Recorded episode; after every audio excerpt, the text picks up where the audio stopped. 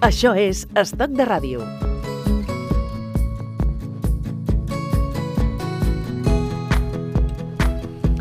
El Vallès Occidental té molta història, però a partir d'ara també també compta com amb vi i vins o vins propis que posen en valor la personalitat de la comarca. Vins del Vallès Occidental és una iniciativa promoguda des del Consorci de Turisme per a difondre i aplegar les diferents experiències de recuperació de la vinya i de producció de vi.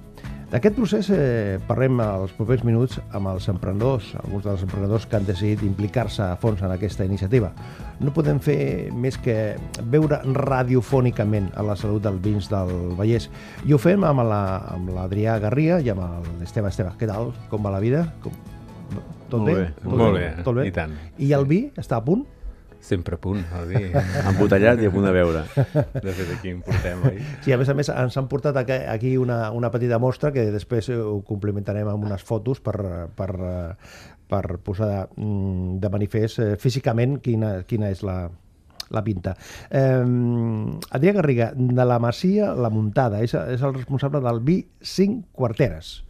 Això mateix. Com podem explicar què és això més enllà del, del, del nom? Uh, bé, el... ens hem de situar al Parc Natural de Sant Llorenç, és un vi d'un parc natural, mm -hmm. i, i de fet ve explicat no, per una cantimplora que ja ens dona una miqueta, no, la il·lustració ja ens, ja ens aboca excursió a Parc Natural. I, el, I llavors és un vi que fem um, en ecològic, dins del parc, i llavors amb una, amb una voluntat social. No? Treballem amb, coordinadament amb la cooperativa L'Olivera, que, amb qui fem les feines, no? Per tant, és un tema d'inclusió social. I el vi, una miqueta, la, la idea que porta és aquesta.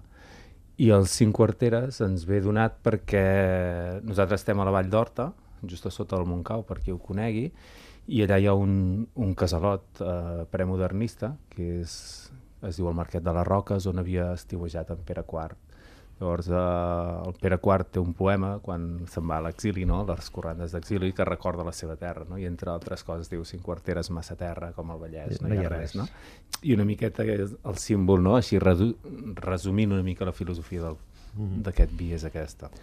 Esteve, i si parlem de, del vi som-hi, com, com ho podem explicar? Bé, La paraula precisament som-hi ja ho diu tot, no? És som-hi... Eh, de fet, és, és una mica eh, el nom de que cada una de les diferents anyades, quan neixen, intento buscar-los un nom amb el sentit de- d'aquell any, no? I les darrers, els últims 8-10 anys, amb aquest projecte amb, amb la família, amb el meu pare sobretot, doncs d'alguna manera li dedico cada una de les anyades a un dels nens que tenim a casa, entre mes germanes i jo, doncs tots tenim canalla, uh -huh. i cada una de les anyades i la, li dedico amb ells i aquest any, el, en aquest cas el 2013 vaig dir prou de nens o sigui, prou de nens a, a nivell de doncs, doncs, doncs eh, ja en són prous i vaig dir ara som-hi, ara toca treballar ara so, toca tirar endavant, eh, som-hi i per això doncs, el títol aquest de som-hi Mm -hmm. I per això em fixava que les, les etiquetes eh, posa Quitxalla, sí. Sí. Quitxalla l'any...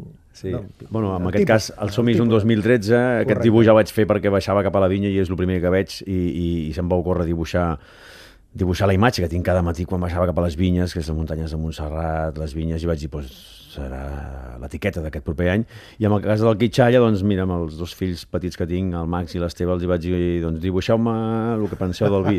I em van dibuixar, doncs, aquestes ampolles amb aquesta copa, la finestreta de casa, les estovalles aquestes, i vaig dir, doncs mira, serà l'etiqueta d'aquest 2017. I Quitxalla, doncs, és un nom que eh, aquest any el va triar ma mare perquè amb ella li recorda doncs, a tots els petits, no? que és el kit de petitet i la Quitxalla, doncs, un nom català així, doncs, per d'alguna manera, doncs, eh, el, la unió, la família, el créixer, el futur, la Quitxalla, que al final doncs, és, és com una cadena, no? La- l'evolució dels vins, la família, el treballar, el beure...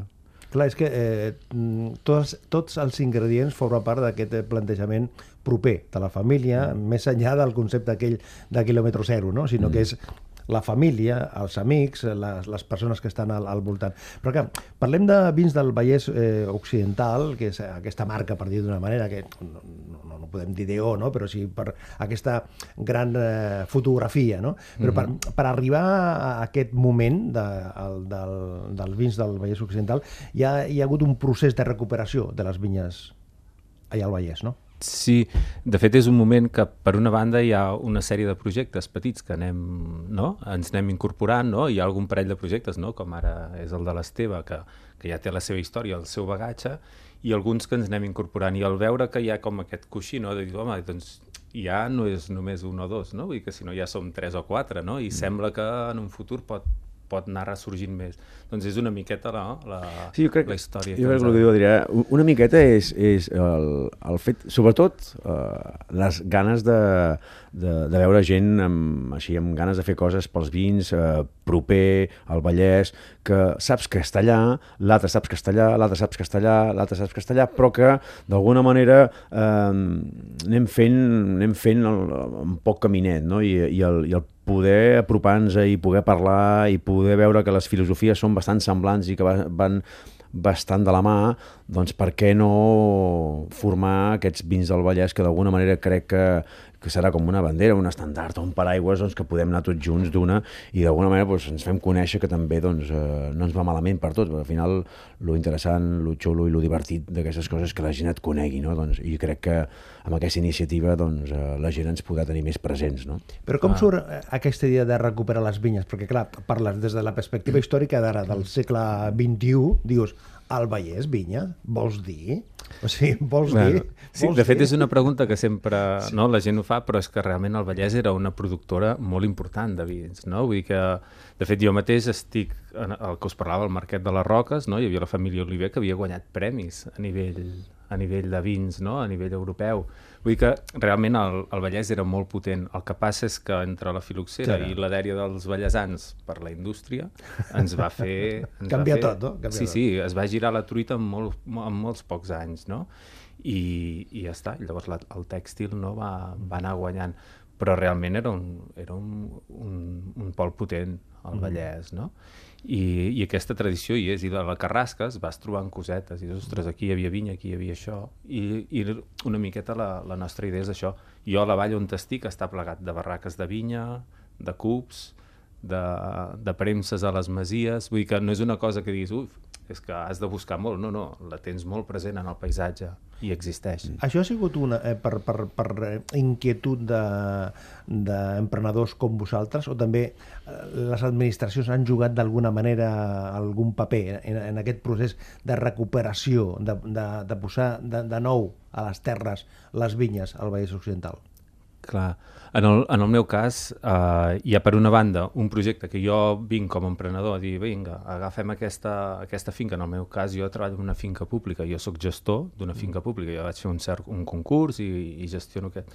Doncs aquí ja sí que hi ha un suport, en certa manera, doncs, de, de l'administració que va dir, home, doncs va, si ho posem en actiu, no, anem a treballar a la vinya, no? Perquè és una miqueta el que, el que ens identifica no? en aquest espai i llavors, en, eh, per l'altre sentit, sí que hem d'agrair no, en el consorci no, de turisme, que en aquest cas, a la que busques jo, per exemple, mateix, a la que vaig presentar el vi, vaig anar a trucar a la porta i com convocar prens. Vull dir que en aquest sentit ells ens han recolzat i una mm. miqueta el nostre grup surt amb la recolzació en aquest cas de, de l'Anna i la Marta que han, han estat molt actives no, en aquest sentit. Sí. El nostre cas, evidentment, és una mica diferent però sí que és veritat, jo recordava mm, moltes vegades que, que el vi a casa ja fa doncs, més de 50 anys o 60 o 70 que els meus avis ja tenien les vinyes.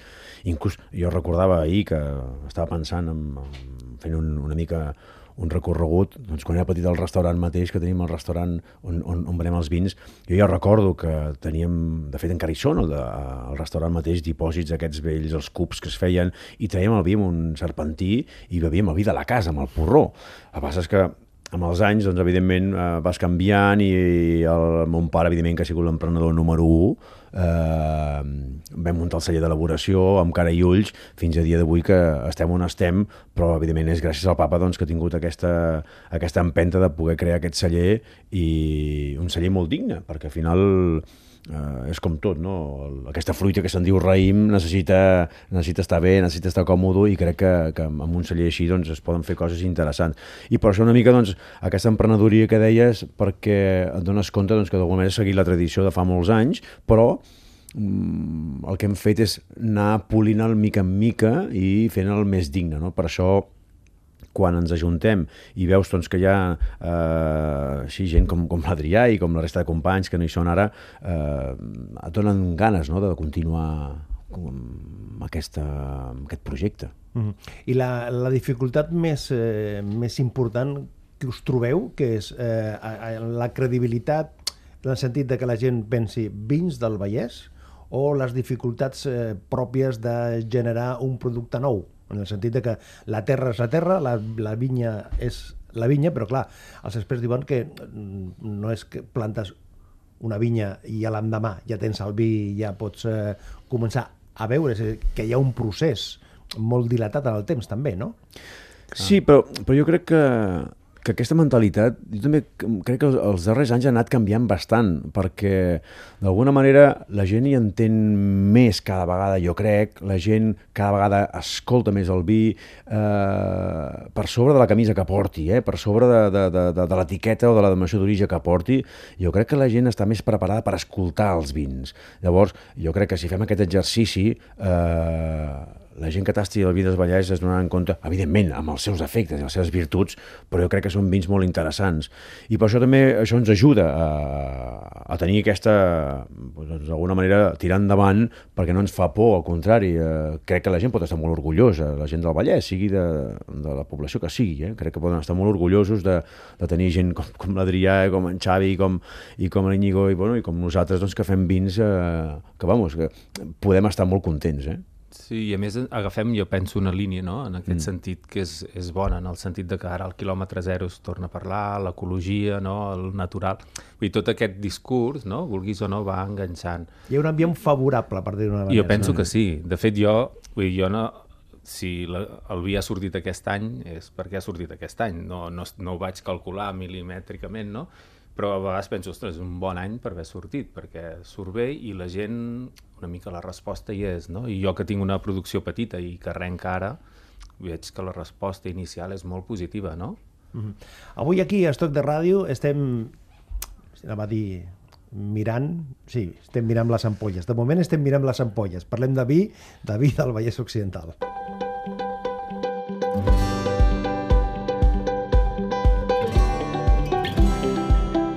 Estoc de Ràdio parlem de les coses de la vida.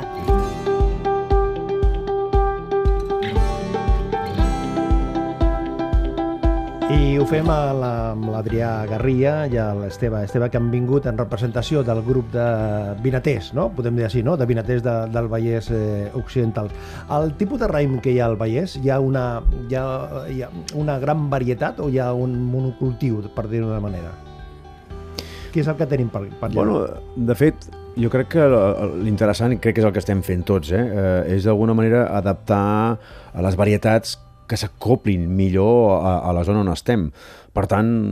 Per la climatologia? Per sí, les... i la zona i les alçades, que al final no totes les varietats s'adapten perfectament a, a segons quins, mm, quines climatologies. Està clar que algunes s'expressaran millor, algunes s'adaptaran millor, però almenys intentem no fer invents, invents perquè al final si, si aquella veritat no s'expressa correctament, per exemple, a la zona on estem nosaltres hem tingut dificultats amb algunes varietats, doncs no, no té cap sentit tirar endavant, no? llavors intentem treballar amb varietats autòctones i que el producte que surti, que surti el més dignament possible, eh, siguin xarelos en blancs o macabeus o, o bueno, altres varietats blanques, però sobretot anem per aquí, no? pels xarelos i amb, amb, amb negres, doncs, eh, uh, ull de llebres, o agua de cabernet, però sobretot l'ull de llebre, que és una varietat uh, que s'adapta molt bé, és molt elegant, garnatges, evidentment, Sumoll queda poca cosa, però hi ha alguna cosa també que s'està recuperant. Però jo crec que l'interessant és no fer molts invents, perquè al final... No fer invents. No fer sí, invents. perquè els invents, els invents... O sigui, si una cosa funciona, no la toquis, no?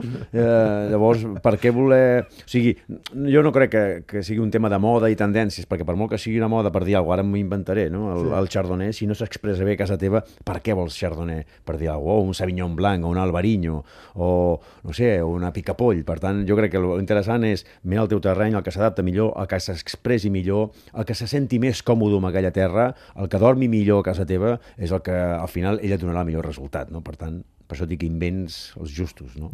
Sí, de fet, una mica el que es busca també no, en aquesta identificació és veure què hi havia, no? què ja hi havia plantat no? i, i buscar-hi no? amb la tecnologia actual, de com ajudem a que aquesta varietat que ja és nostra, no? que ja ens identifica, s'adapta bé i s'expressa bé eh, aquí, no?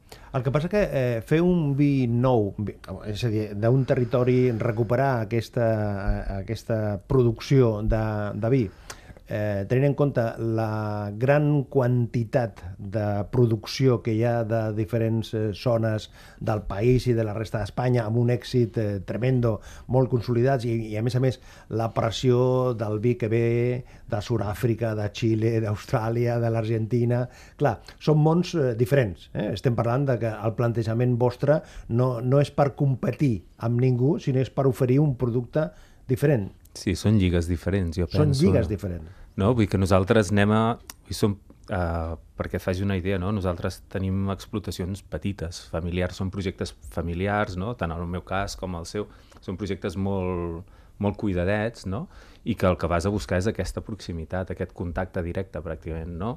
No vas a, ni a, ni a preus, no? vas a un, altre, a un altre concepte, no? vas a explicar la història d'aquest vi, no? a identificar-te, no? I que això arribi proper. I a més a més és el que diu l'Adrià, que, que, que jo crec que mm, per molt que siguin molt bons vins els de Sud-àfrica o, o Xile o Califòrnia o, o Priorat, eh, cadascun de les diferents ampolles de vi que vinguin de qualsevol país, eh, l'exemple que poso sempre, la música és diferent. Llavors, no és millor la música que transmet un vi de Califòrnia que un vi eh, del Priorat o un vi del Vallès. Per tant, lo interessant és escoltar aquell vi del Vallès, què t'explica, què t'expressa, què sents, i algun dia et vindrà més a gust tastar un vi del Vallès que un vi de Sud-àfrica, o un vi de Priorat, un vi de Rioja, un vi de Ribera. Per tant, jo no crec, no crec que, que siguin ni millors ni pitjors. Insisteixo, cadascun desprèn una música diferent, uns aromes diferents que t'ubiquen a la zona on estan i lo interessant és que quan vulguis estar o vulguis tenir aquelles sensacions d'aquell vi del Vallès, busquis un vi del Vallès. Escolta, ja que parles de música, a on afina més el vins del Vallès? Amb els blancs o amb els negres? Ostres, és un bon tema. Jo crec que... Sí. Com estaves parlant de Sí, no, i a més a més, mira, jo soc per... a mi m'agraden molt els vins negres, evidentment, m'agraden molt els vins negres, i, i ha vins negres que m'emocionen, però entenc que una mica el, el, el termòmetre per saber si anem bé o no són els blancs, que al final el xarel·lo és una de les varietats que és més autòctones són de la zona i tastar un bon xarel·lo et dirà, et dirà cap a on anem, et dirà el termòmetre on estàs situat, no? I, i clar, evidentment, el xarel·lo, teòricament, no s'envelleix en fusta, per tant, està més, és més transparent, no a nivell visual, sinó a nivell gustatiu és més transparent, està més despullat, a la vegada eh, també se li veuen més els efectes i és quan d'alguna manera podem veure aquest, aquest termòmetre. Els negres, si li donem alguna d'envelliment o no, ja queden d'alguna manera més emmascarats i els podem, els podem manipular entre cometes, no? quan hi entra la, la, la, la barrica o la fusta. En Hi ha més els instruments, blancs- hi ha més instruments Sí, que sí, sí, sonen. sí, hi ha més música, a la vegada, evidentment, la música és molt més... És molt, hi ha molt més orquestra, però, però no vol dir que siguin millors, no? Com ho veus, Adrià, tu? La veritat és que no em sabria definir, eh, encara. No... Bé, ho anirem provant. Això jo crec que amb els anys ho anirem també no? desvelant.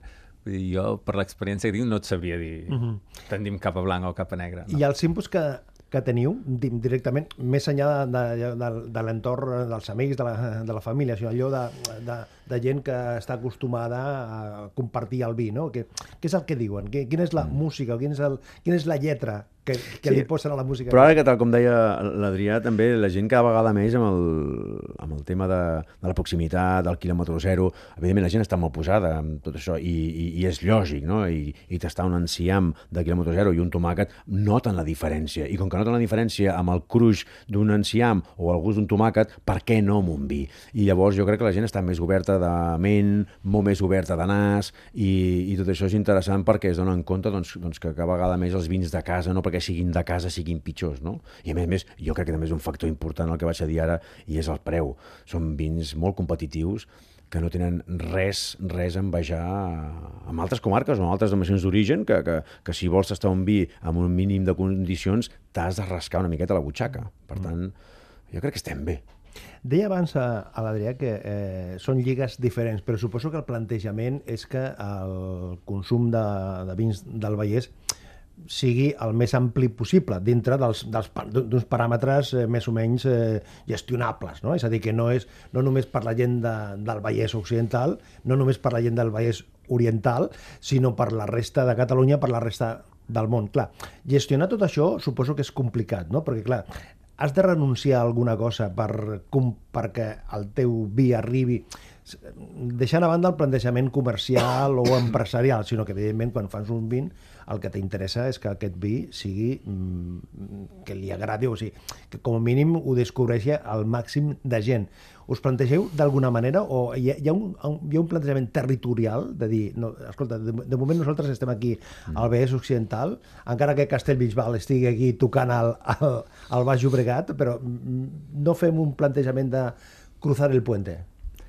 Clar, jo, en el meu cas, a veure, també hem de partir de que és el primer any que trec el vi. Eh? Llavors sí que el plantejament és arrenquem des de l'entorn del Parc Natural, que és la nostra, no? el que ens identifica, i aquí anem seguint, diguéssim, el Ripoll. De fet, el Ripoll neix pràcticament a casa. No? Llavors anem tirant Ripoll i arribem a Barcelona. Per ara, clar, la producció que tenim ens arriba fins aquí. No és que ens neguem a, a obrir-nos més enllà, però també el límit productiu també és una cosa, són 3 hectàrees i mitja de producció i clar, llavors aquí hi ha un topall. És a dir que sí que més o menys no, l'estratègia és anar a això, de lo local mm. i a poc a poc anar, anar circulant. Hi ha un business plan per aquí, pel mig? Sí, no? Bueno, eh, Sí, clar. A, a nivell de, de cellers, Que no, no, cada, cada celler té el seu no, business plan, això segur, que és una cosa, hem de- No, no. hem d'acabar venent el vi Clar, clar, i clar, si clar, no surt sí, el vi... sí, és el que deia, li deia Adrià, és, al final al final s'ha de vendre... eh, No, és que no deixem de parlar d'una fruita líquida i que està dins d'una ampolla. I això s'ha de veure perquè algun dia, alguns més o menys, eh, evolucionaran i es faran malbé. Per tant, s'ha de vendre. Vull dir, aquí, com diu aquella frase, aquí no hi tutia, vull dir, s'ha de vendre el vi. Però, però està clar que també hem de ser conscients de, que, de les quantitats i, i, i on podem arribar, no? Per tant, jo crec que el més interessant, si la gent d'aquí de la comarca, de la zona, poden gastar més vi del nostre, poden disfrutar dels nostres vins, jo crec que ens donarem per contents. Sí, sí, sí, és que vull que no, no ens permet tampoc la producció arribar més enllà. I on Però bueno. trobem el vi ara? On trobem el vi del... Sí, per exemple, en el meu cas, clar, com, com que és un, un vi nou, un així, Sí. llavors jo, per exemple, a la mateixa web meva Sí. tens ja un mapa... Cinquarteres.cat.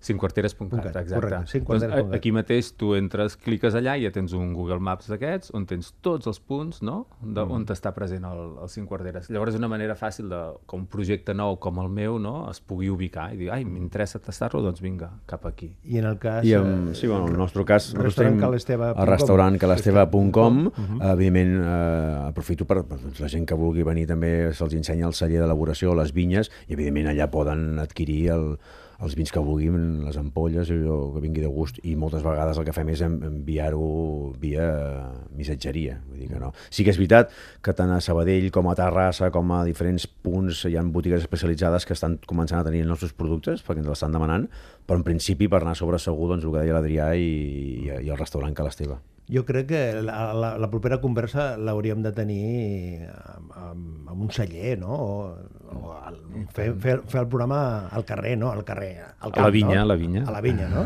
Sí, sí, fet, no? a la vinya fet, o al sí, sí, sí. quan vulgueu. Vinga. Red, red wine. Aquesta és una cançó que va fer el Neil Diamond fa molt de temps i que després els V40 van fer una versió i després recuperem la, la versió original, la música original que parlava abans per eh, tancar aquesta conversa, aquesta aproximació que hem fet amb els vins del Vallès Occidental, amb l'Adrià Garriga i l'Esteve Esteve. Gràcies per compartir aquesta estona amb nosaltres i a recuperar el vi, cinquarteres.cat en aquest cas, eh? Sí. i eh, restaurantcalesteve.com. Gràcies i enhorabona per la iniciativa. Sort! Moltes vosaltres, gràcies a vosaltres. All I can do, I've done. But memories won't go. No, memories won't go. I'd have sworn that with time, thoughts of you would leave my head. I was wrong, I find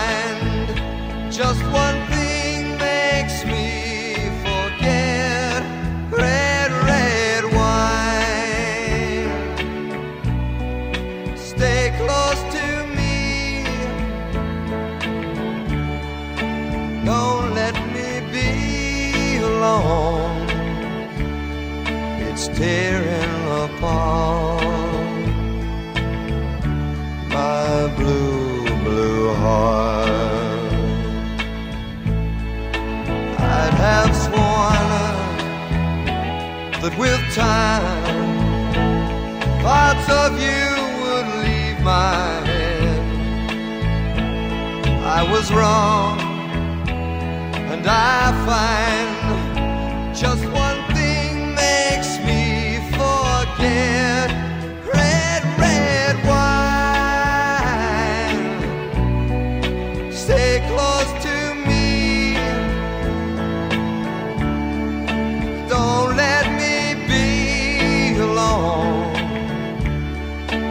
tearing apart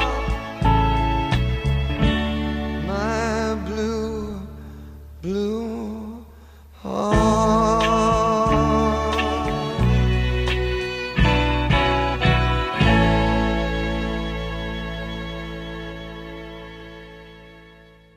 Estoc de ràdio, un magatzem d'històries.